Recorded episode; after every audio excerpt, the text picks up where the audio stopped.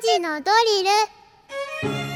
ル。時刻は3時を回りました。さあここから番組を聞き始めたリスナーの皆さんこんにちは。SBS ラジオ午後ぼらけパーソナリティ山田モンドです。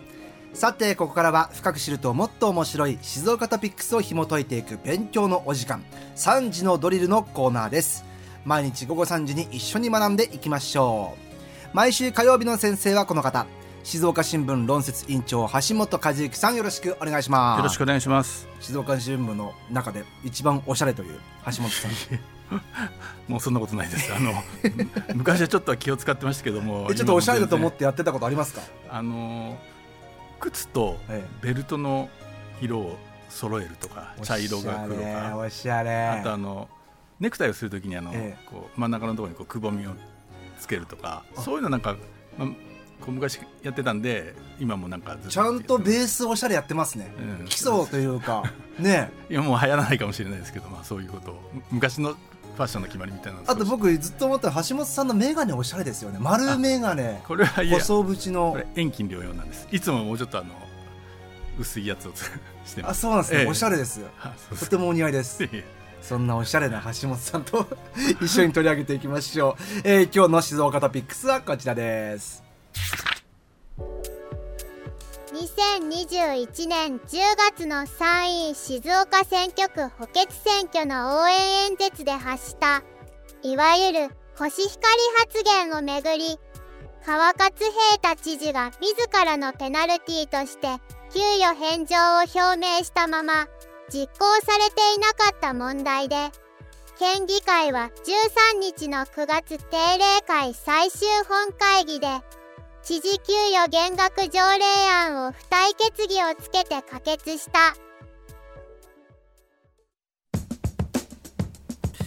以前月曜日の先生で来てくれてます静岡新聞ニュースセンターの市川さんが、まあ、このコシヒカリ発言であの給与返上されていないっていう問題についてあの解説をしてくれたんですけどもそこからまた動きがあったということですね。そうですね。一応決着したということで、まあ、えー、ちょっとあのその市川とも話をしたんですけれども、えーえー、ちょっと今日取り上げさせていただこうかなと思います。はいお願いします、はい。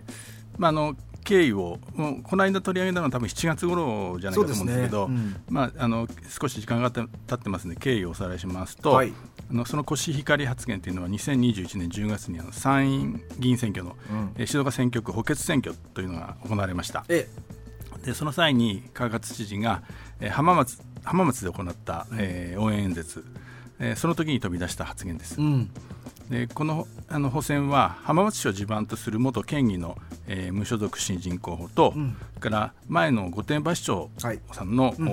ん、自民党新人候補の、えー、争いとなって。まあ、接戦となって、もうもう一人おお出になられてましたけど、うん、3人ですけど、そのえー、戦いはこの2人の、うん、えー、激しい争いになってですね、うん、で川勝知事はその県議時代に自分を支持する会派に所属していた元県議の方の応援にこの時入られたと、はい。えー、いうことです。うん、でその元県議を持ち上げて、うん、えー、対抗馬のその、えー、前の御殿場市長さんを、まあ、ちょっと貶めるというような意味で、はいうん、えー、浜松と御殿場を比較して、うん、浜松には静岡県の食材のうち3分の2以上があると、うん、えー、御殿場にはコシヒカリしかないっていうのは、ことをですねちょっと、えーまあ、地域をその地盤を、えー、こう比較して、えー、えー、一方上げ一方下げるみたいな発言をしてしたと、まあ、今でいう御殿場をディスるようなそうですね。ことを言ったわけですね。はい。えー、でまあ、当然あの、えー、県知事っていうのはそのえー、全権の上に立ってる人ですから、はい、えー、不適切な発言だということで批判を受けて、うん、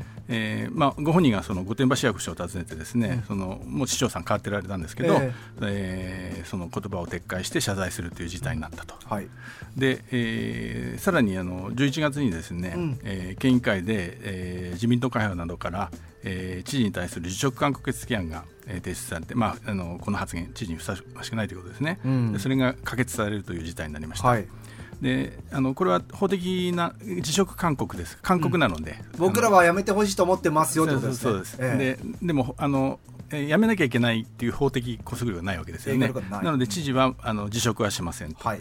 ですけどもその発言については、まあ、あの謝罪も撤回もしましたんで、うん、反省してますよということで、うん、その反省の意思を、えー、示した上で、うん、えー、ボーナスとから、えーと、と11月でしたんでその次の月の12月のですね、えー、給料、はい、えー、合わせて約446万円になるそうですけども、うん、えー、それを返上する意向を示したとい。うことです。はい、でここからですね。そうですね。はい、ええー、で、えー、ただですねあのそのち、えー、給与返上するためには、はい、ボーナス返上するためにはですね、うん、えー、条例案を出してあのそれを通さなきゃいけないんですね、議会を。そこを前回、市川さんに教わったんですよね、ええ、ただ、いりません、もらいませんじゃいけないんですね、そうです、え、まあ、あの特別職なんで、選挙やる人あの、はい、方ですので、えー、その方がそのお金を寄付するような形になってはいけませんから、うん、えーと、給料を減額します、もの減額しますというその条例案を、はい、えー、通さなきゃいけないと、うん、でその条例案を出そうというう、まあ、水面下の働きかけですね、議会にこういうの出したいんですけどということを調整をしたんですけれども、えー、そもそもその議会としてはですね、うん、まあ、自民党中心にした議会としては、はい、えー、やめてくださいと言ってるわけなんで、うん、給与のあの減らすなんていうことは、問題になりませんと、うん、あのもうそうじゃなくてやめてくださいと、はい、こっちは申し上げてますということになりますんで、うん、えー、結局その議案を出しても多分通らないだろうと、うん、えー、いうことになりまして、はい、であの、えー、知事は、えー、そこで諦めるわけです、その、はい、12月議会のその、うん、えー、議案の提出をですね、はい、諦めるしないということなんですね。はい。うん、でなんですけれども、なんですけども、まあそのえー、あの新聞でもですねそういう難しくなったとあの事実上その提出が、えー、無理になった困難になったというようなことはあの何度も書いてるんですけれども、はい、知事自らですね、うん、やっぱりあのえー、議会に理解を得られないので、うん、えー、この議案は出せませんって説明したりとかですね、うん、あるいはもうあの議会は通らないかもしれませんけれども、うん、えー、とにかく審議してくださいと言って出して、うん、それがまあ否決されるっていうようなそういう手続きを踏んでないんですよ。やってないわけです、ね、結局、尻すぼみで、いつの間にか、えー、その自分の言ったことを、うん、えー、そのまま、まあえー、沈静化してしまうというか。はいはいはいえー、状況になって、うん、その後はずっと放置されたような状態になってました。で、えー、それがですね、えーと、今年の7月だったと思いますけれども、はい、えー、知事の22年度の、うん、えーえー、所得の公開がありまして、うん、でその時に、えーと、それを見ると、ええ、ま満額もらってるわけですよね。うん、21年の段階では、うん、えー、当然返上してないということが分かってますから、はい、22年も、うん、あ結局返上してないんだということが、まあ、改めていうふうに、えー、改めて、うん、そこで注目されるという形になりましたんで、ええー、そこでまた批判が湧き上がった、結局、えー、返上すると言ったのに、こっそり全額もらってるんじゃないかっていうような批判が湧き上がってですね、えー、問題になったとだ僕らはこの議会が知事が返額しますよって言ってても受け付けないとかそういうやり取りが水面下であったこと知らなかったから、はい、あのこのニュースが出た時にいや知事もらってるやんっていうふうになりましたけど、実はそういう流れがあったわけですね。そうです、えー、はい。でえーまあ、そあの前回取り上げた時はその時のお話だったはい、そ、ね。うん、でその後ですね、まあ、あの相当知事は当初そのそれを指摘されたときに、うん、えー、まあ、あの自分の仕事をちゃんとやることがその償いだということで、給与を返上することはもう考えてませんというような話もあの、えー、言葉も発してるんですけれども、はい、えー結局その、えーまあ、多分ネットとかですね、うん、あのいろんな形で、うん、えー、批判がもうすごい高高まりまして、えー、でまあ、放っておけない状況になったと、まあ、いわゆる炎上してましたよね。はい、はい、で、えー、改めて、えー、あの辞職、えー給与の返上給与返上するためのその給与の減額条例を、はい、えー、議会に提出して、うん、えー、審議していただきますという形になったとい。うことです。うん。はい、でそれが、えー、この間、えー、13日に最小本会議で、えー、議会に認められて、うん、えー、まあえー、最終的に返上されると。11月の一部と12月、それからボーナスを返上して、えー、大体その当初予定した446万円を、えー、返上することになったということです。議会はこれでじゃあいいよってことになったんですか、はい、ただあの、この審議の過程でもですね、はい、その知事の説明の仕方をめぐってですね、えー、まあ、要するに、えー、議議会にその働きかけたのも通らないので、うん、えー、出すのを諦めましたというような説明したときには、うん、その議会の方がじゃあこちらに責任あるのと、うん、それは知事の自分の責任をこっちに転嫁してるんじゃないかっていうような批判があったりですね、はい、してあのいろいろその、まあやり取りの中で、はい、えー、相当その激しい、はい、えー、まあ、批判を受けあの知事が、えー、議会から浴びたりですね、はい、そういう経緯があったんですね。うんうんうん、でそういうことの末そういう経緯の末に、うん、まあえー、なんとか今回で認められたと、うん、でなのでその知事もその途中から言い方を変えてですね、うん、その私がその議会に議案を出しても通らないというふうに思い込んだので自分の責任で思い,、込んだ思い込んだので、えー、出さなかったよと。出さ出しませんでしたというような説明に変えたりとかですね、相当その議会側にも、うん、えー、その気合を使った上で議案を通した、あの議案を通してもらったと。であのその議案に対しては付帯決議というのをつけて、はい、あのえーと、要するに父これこれまでもそのいろいろ絶下がありましたから、うん、えー、ちゃんとあの猛省して猛省してこういうことが二度とないようにしてくださいっていうような、うんうん、まあ、付帯決議をついつけて、うん、えー、議案を通したというそういう流れになってます。なるほど、はい、これじゃあどうなんですか？この2021年間のこの流れを見て橋本さんまあ、まあ、悪いのが誰かというわけじゃないですけども、えー、まあ、そもそもは その、えー、応援のあの先ほどの、えー、知事のコシヒカリ発言を、はい、あのちょっと見ていただくと、うん、えー、分かると思うんですけれども、うん、しょうもない 発言じゃないですか。えー、でそれをまああの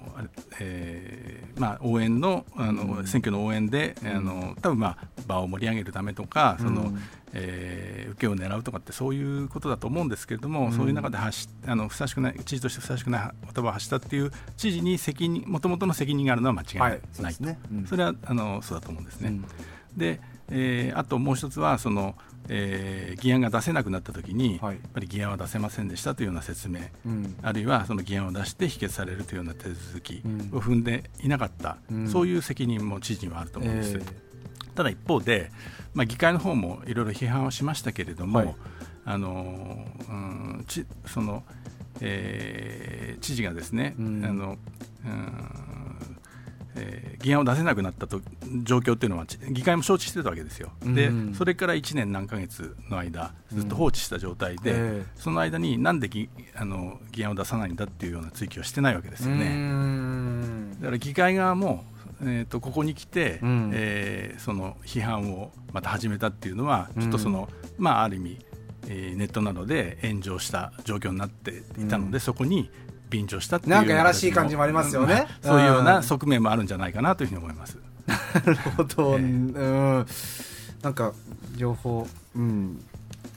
重箱の隅をつつくような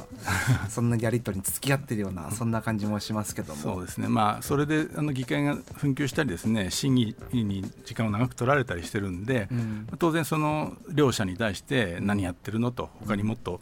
あの審議すべきことがあるんじゃないの？という批判というのは、ねうん、あのそういう批判があるのも事実だと思います、うん、だって川勝知事にはやっぱりリニアそうですね。がもう大きな問題としてありますよね。ええ。え、であのその批判が高まった一つの要因として、えー、やっぱりあのリニ,、えー、リニア問題で、うん、まあ、全国的にはそのなんか静岡がですね、うん、静岡の知事がその、えー、JR にもあの無理難題を言って、えリニアの工事止めてるっていうような誤解に基づいた批判もありますから、うん、それあのそれに、えー、なんていうか